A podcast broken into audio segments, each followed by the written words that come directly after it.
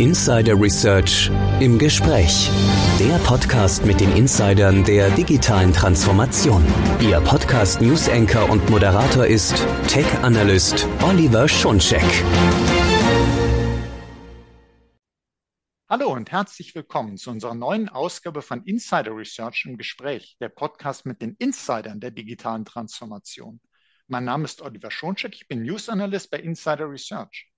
In diesem Podcast geht es um Identity Threat Detection and Response, also um die Erkennung von Identitätsbedrohungen und um die Abwehr von Attacken auf digitale Identitäten. Wir sprechen darüber, denn es muss ein Umdenken stattfinden.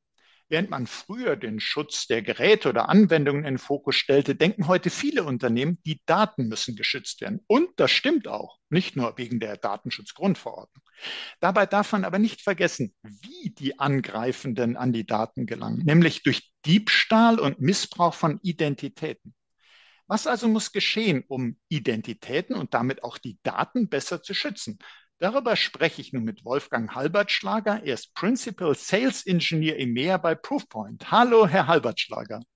Einen wunderschönen Tag. Hallo, grüß Sie. Hallo. Ich freue mich, Sie im Podcast zu haben und darüber, dass wir so ein spannendes gemeinsames Thema haben, weil wir reden ja und auch das zu Recht sehr viel über Ransomware-Attacken, andere Cyberangriffe.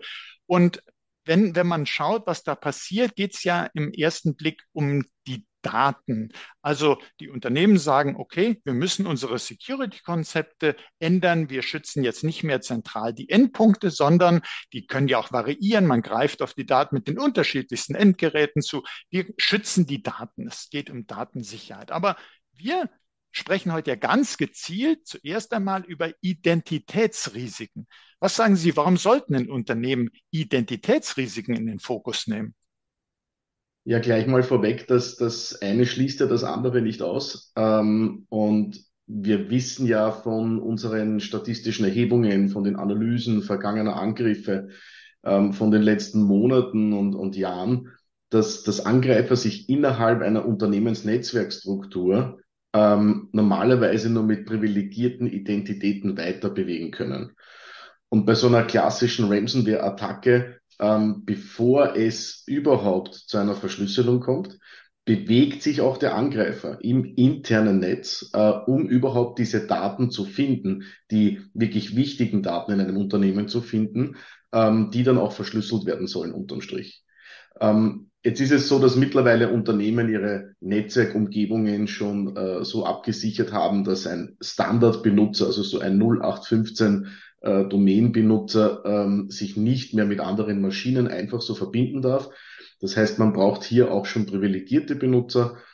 Und somit ist es auch das Ziel des Angreifers, ähm, so schnell wie möglich, sobald er im Netzwerk ist, eine privilegierte Identität zu finden, ähm, um eben dann sich hinter dieser zu verstecken, um dann undetektiert sich frei im Netzwerk bewegen zu können. Und man muss auch leider sagen, wir machen es dem Angreifer äh, oft hier unwissentlich, muss man auch dazu sagen, ähm, zu einfach. Oftmals hier, dass man sich hier weiter bewegen kann im Internetnetz. Mhm, also äh, ist schon mal ganz wichtig, was Sie uns sagen. Die Angreifenden gehen ja nicht hin und sagen, juhu, ich bin jetzt in dem Netzwerk des Unternehmens und die ersten Daten, die mir vor die Flinte kommen, verschlüssele ich, sondern man zielt ja heute ganz bewusst zum Beispiel auf Backups. Also dass man sagt, so, du hast keine Chance der Wiederherstellung, ich mache deine Backups auch gleich mal platt. Und die muss ich aber finden, da muss ich drankommen. Ich muss überhaupt wissen, welche Daten sind denn für das Unternehmen kritisch? Welche Daten sind denn, wenn ich zusätzlich zu der Verschlüsselung auch so eine Ausschleusung von Daten machen, um noch einen Erpressungsfaktor zu haben? Welche sind denn besonders sensibel? Womit kann ich den Druck aufbauen? Und dann sagen sie uns, um eben an diese Datenart sich umschauen zu können, wo, welche Daten sind da und dann auch entsprechend Berechtigungen haben, um da was zu machen, zum Beispiel um das Backup überhaupt verschlüsseln zu können, möchte man als Angreifende eben ja, privilegierte Identitäten.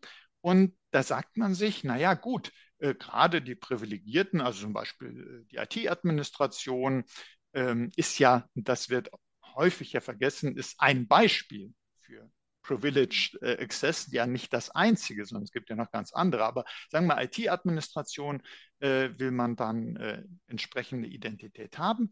Da machen wir doch als Unternehmen, was sagt man sich jetzt vielleicht? Wir haben eingeführt die Mehrfaktor-Authentifizierung. Das müssen unsere Admins alle machen. Und wir haben sogar Privileged Access Management. Und trotzdem scheint das irgendwie nicht auszureichen. Also man sieht es ja an den erfolgreichen Attacken, dass das äh, wohl nicht so richtig eingesetzt wird oder dass da noch was fehlt. Was können Sie uns sagen? Warum reicht das nicht sowas wie PAM und MFA oder was ist der Hintergrund, dass die Angriffe trotzdem gelingen? Ja, es ist einmal ein sehr guter Punkt hier zu erwähnen, dass wenn man in der Zeitung wieder liest vom nächsten Remsenwehrangriff, ähm, dass das oftmals wirklich Unternehmen betrifft, die schon MFA und auch PAM, wie Sie schon sagen, einsetzen. Trotzdem kommt es jetzt zu dem Ganzen. Ähm, MFA und PAM, also Multifaktor-Authentifizierung, Privileged Access Management, das sind wichtige Schritte. Also jedes Unternehmen sollte auch diese Schritte machen, ähm, sind wichtige Lösungen, gute Lösungen. Ähm, Jetzt ist es aber so, dass Multifaktor-Authentifizierung zum Beispiel mehr im externen Zugriff zum Einsatz kommt. Das heißt, wenn ich von extern ins Unternehmen will, dann hat man sehr oft Multifaktor-Authentifizierung im Einsatz. Wenn ich mich intern weiter bewege von A nach B, ist Multifaktor-Authentifizierung sehr, sehr oft in einem Art Bypass-Modus oder Whitelisting-Modus geschalten.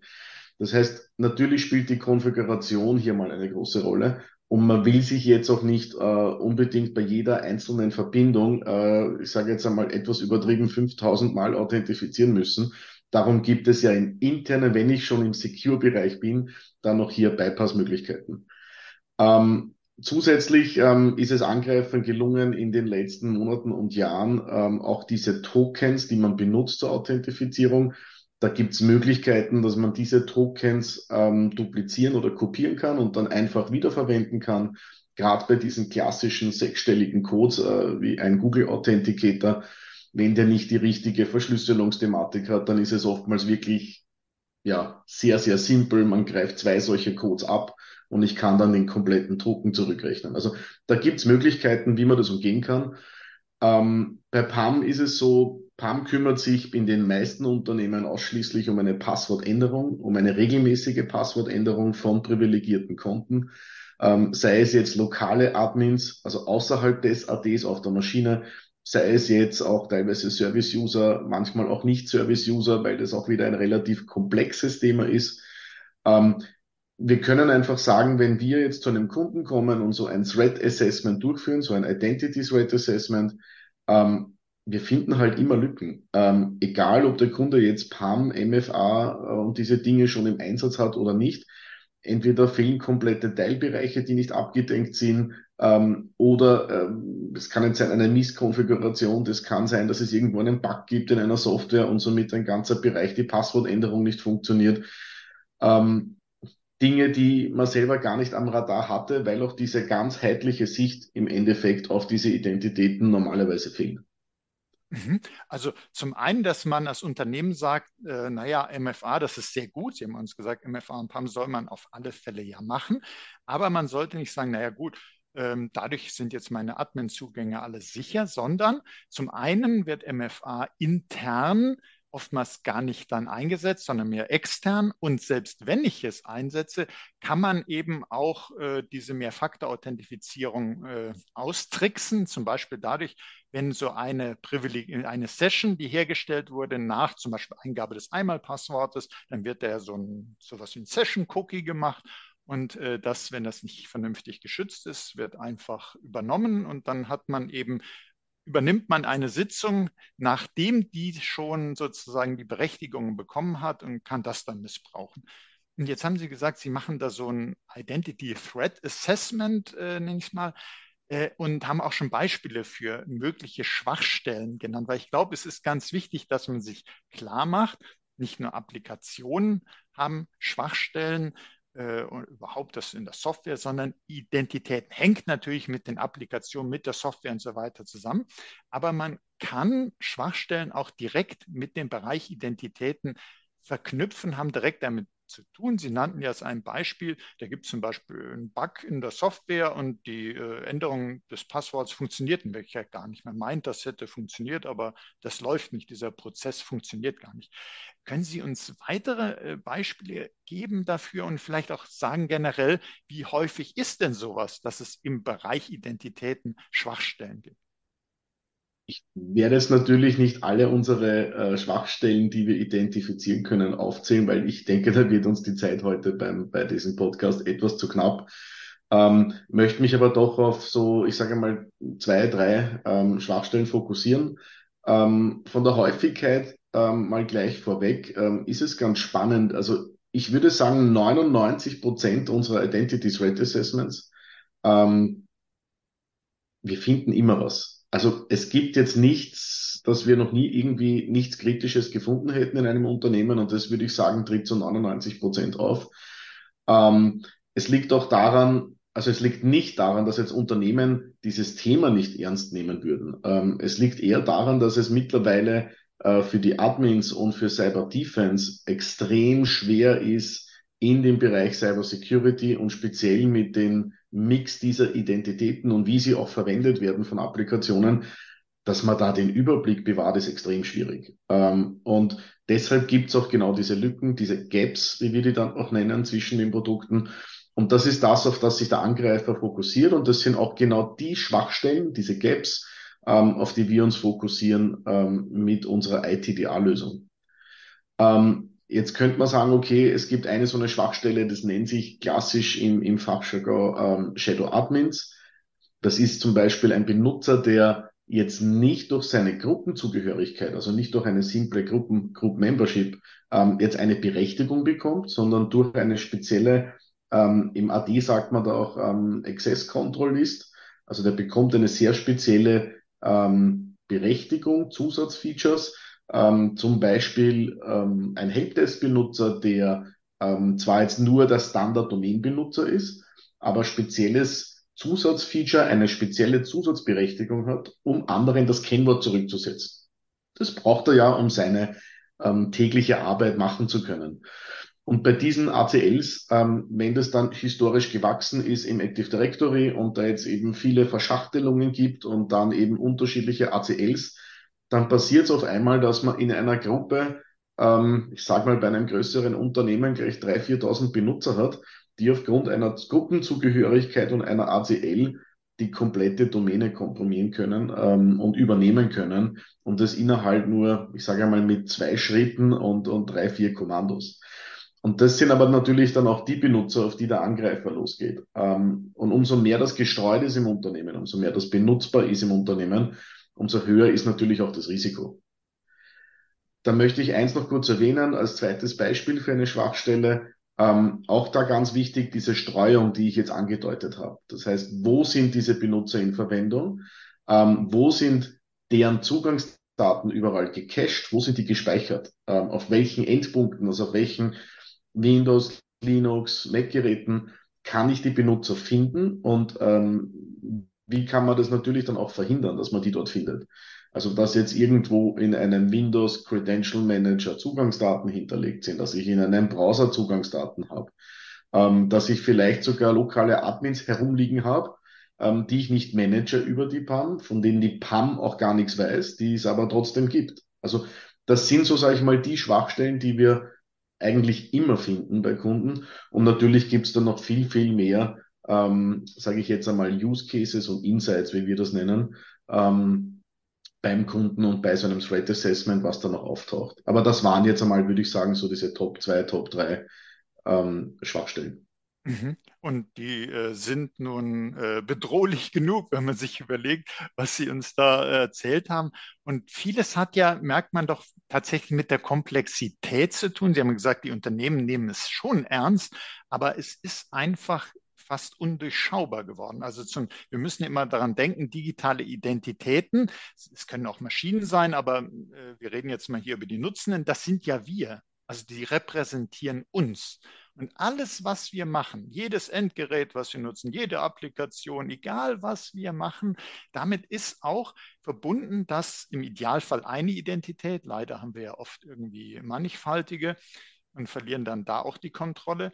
Äh, haben dann entsprechend unterschiedlichste Berechtigungen. Die sollten temporär nur sein, die werden vielleicht falsch zugeschnitten. Man hat auf einmal viel mehr Rechte, als man haben sollte. Man hat die Rechte, obwohl man sie gar nicht mehr braucht. Die Rechte werden an irgendwas äh, gebunden und was auf den anderen Nutzer übertragen wird, der die gar nicht haben sollte. Und es ist also ein, ein äh, riesen Aufwand, sozusagen das zu durchschauen, so wie überhaupt in der Security, dass die ganzen anderen Schwachstellen finde, gilt das eben auch für die Identitäten. Und da ist es ja besonders kritisch, wie wir gelernt haben, denn die machen die Tür auf zu den ganzen anderen Systemen. Wenn man die Identität hat, kann man alle Berechtigungen, die damit verbunden sind, ausnutzen. Und dann hilft es eben, äh, an anderen Stellen gar nicht mehr so sehr abzuwehren, weil diese Identität hat ja die Berechtigung die erscheint ja als legitime Nutzerin, legitimer Nutzer und hat dann natürlich entsprechend den Zugang.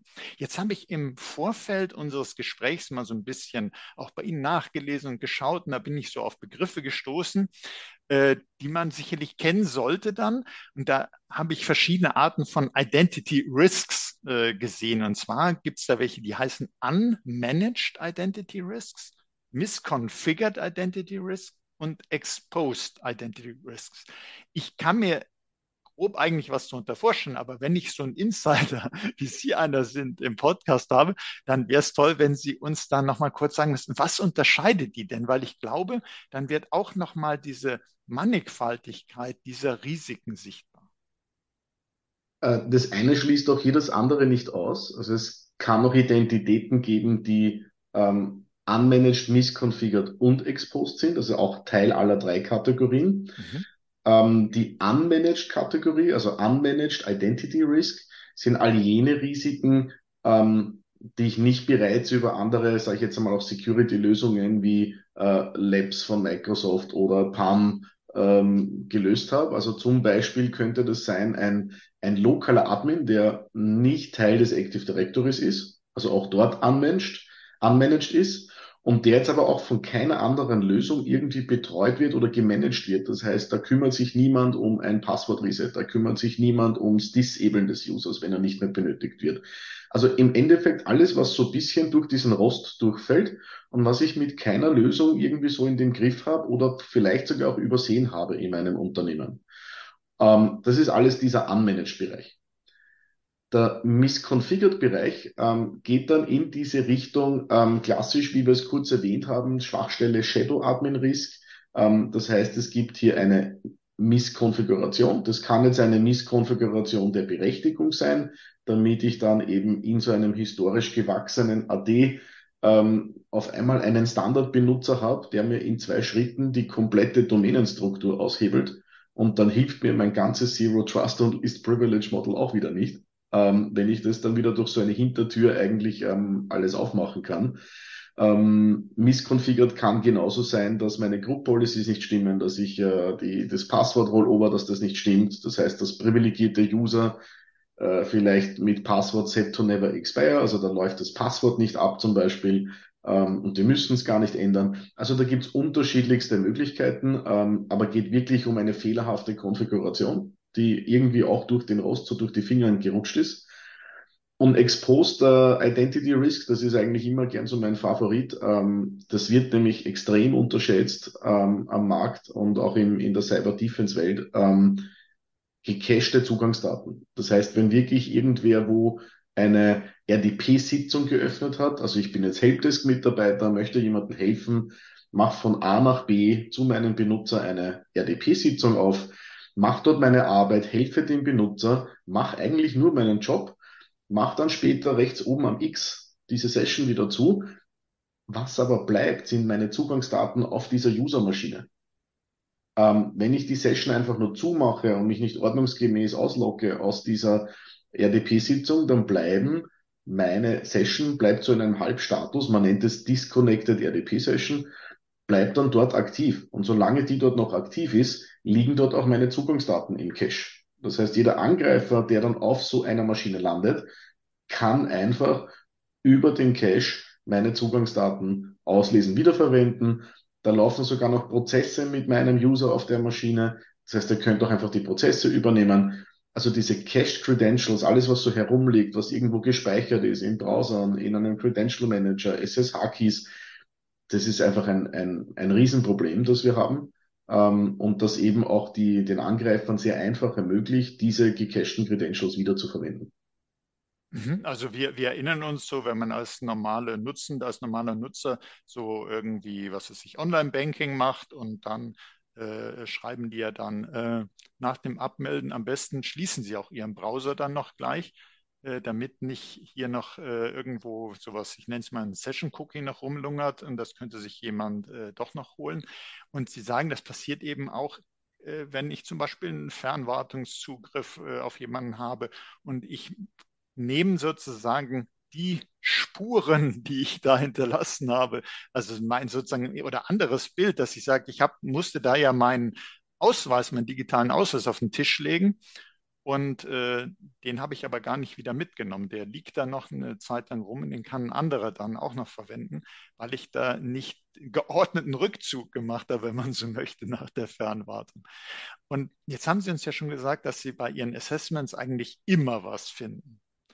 Und äh, eigentlich wollte ich ja fragen, woher man als Unternehmen, das jetzt zuhört, wissen kann, welche Risiken genau vorliegen. Also das, welche vorliegen, haben Sie uns äh, schon gesagt. Sie finden eigentlich immer was. Und wir wissen es selbst, weil die ganzen Angriffe klappen ja leider. Also Ransomware funktioniert ja, weil solche Identitätsrisiken da sind, weil diese Schwachstellen ausgenutzt werden können.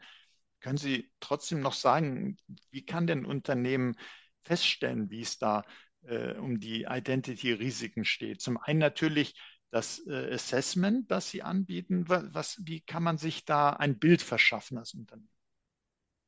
Am besten natürlich, wenn man da eine, eine Plattform wie unsere einsetzt, ähm, ganz klar.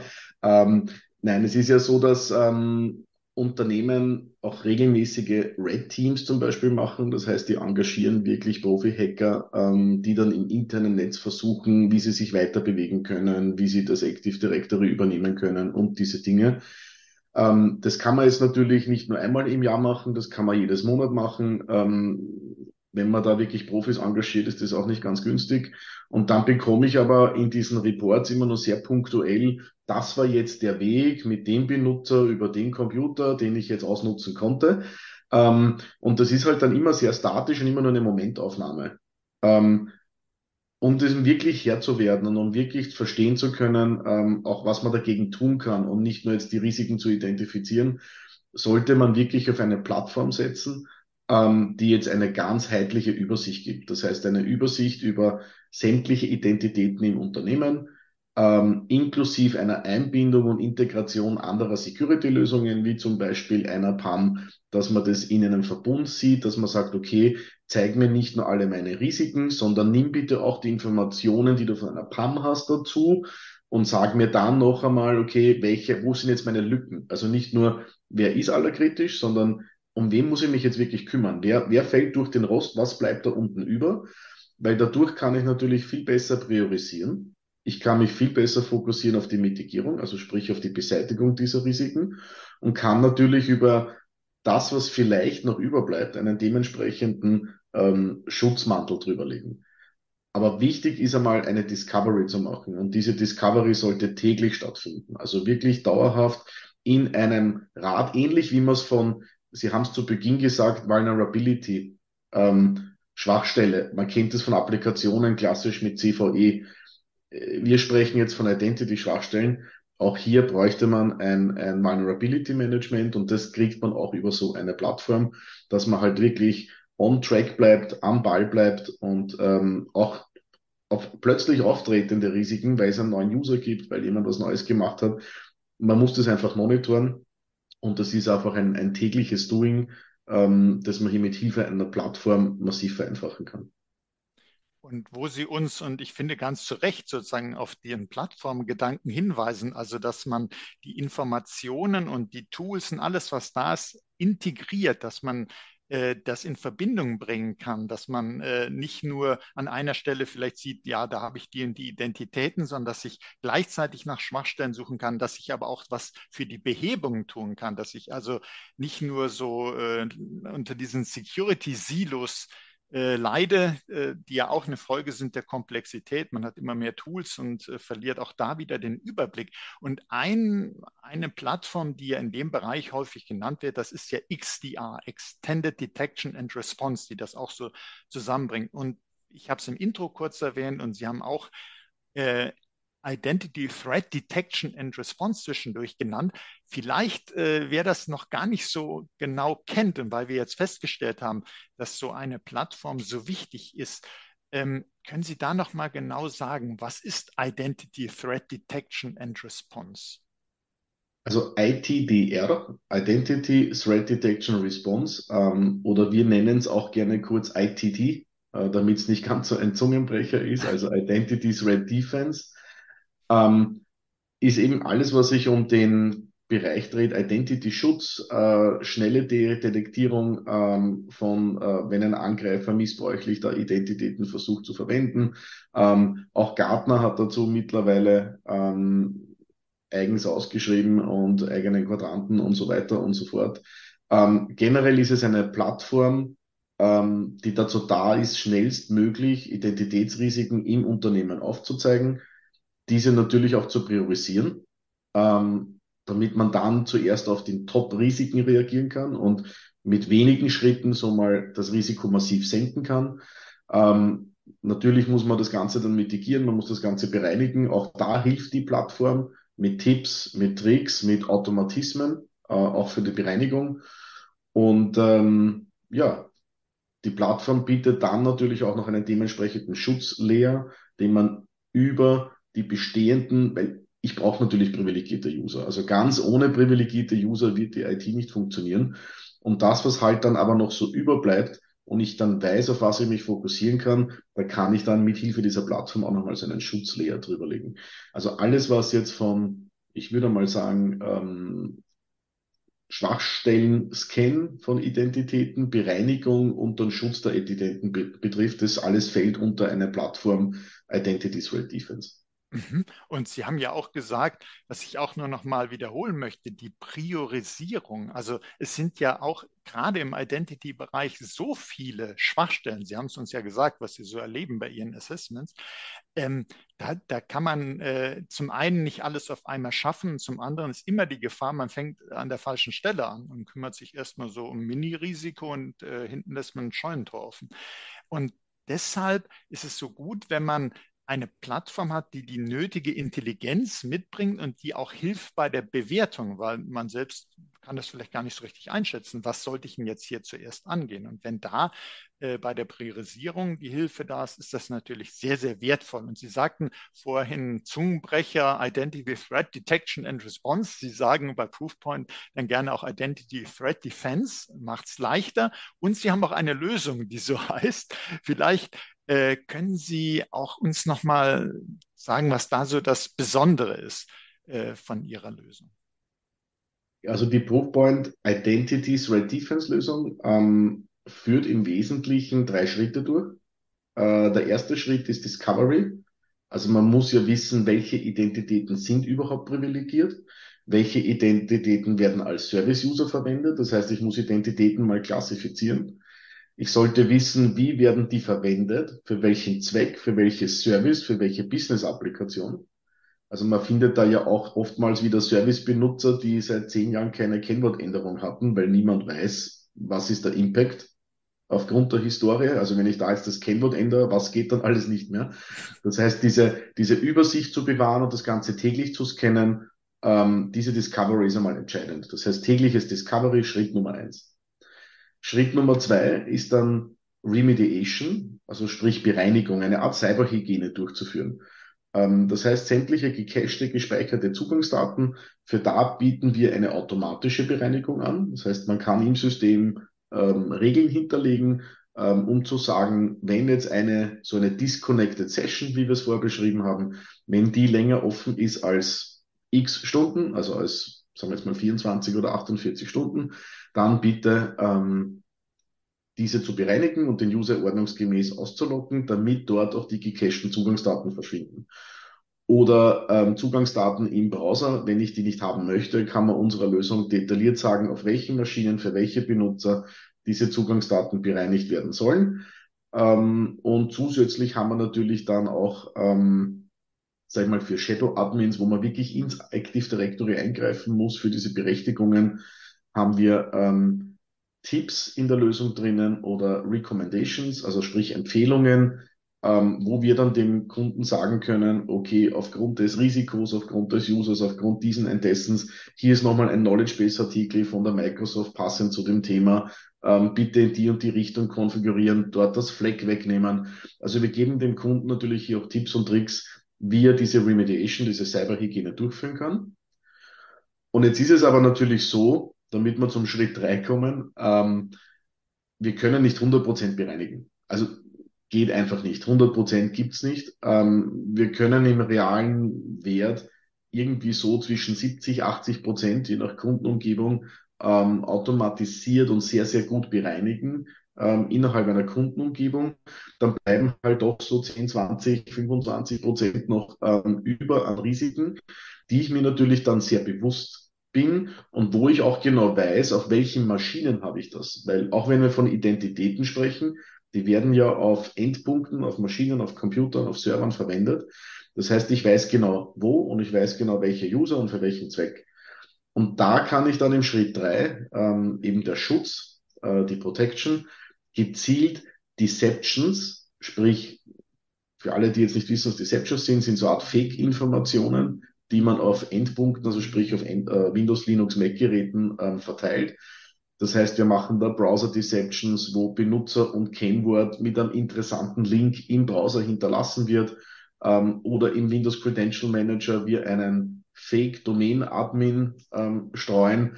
Und diese Informationen sind natürlich die, auf die der Angreifer losgeht. Und sobald der so eine Fake-Information verwendet, haben wir da dann ähm, eine Alarmierung im System und kriegen auch Forensikdaten von der Maschine, wo das passiert ist, diese Alarmierung dieser Angreifer, wenn er sich bewegt. Ähm, das ist eben dieser Schutzmechanismus, den wir dann noch drüber stellen.